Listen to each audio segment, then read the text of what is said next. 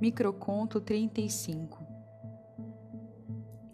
Para se chegar lá, descem-se as escadas e entra-se numa sala em penumbra, com barulho suave de água correndo e música tocada em flauta de bambu.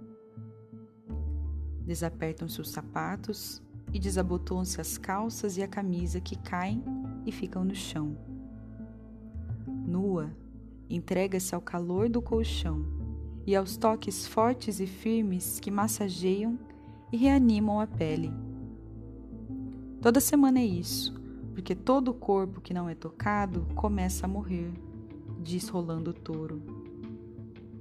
E dentro desse lugar de renovação, duas pessoas entram em relação e proximidade, em cuidados e intimidades. Lá, durante algumas horas, reluz.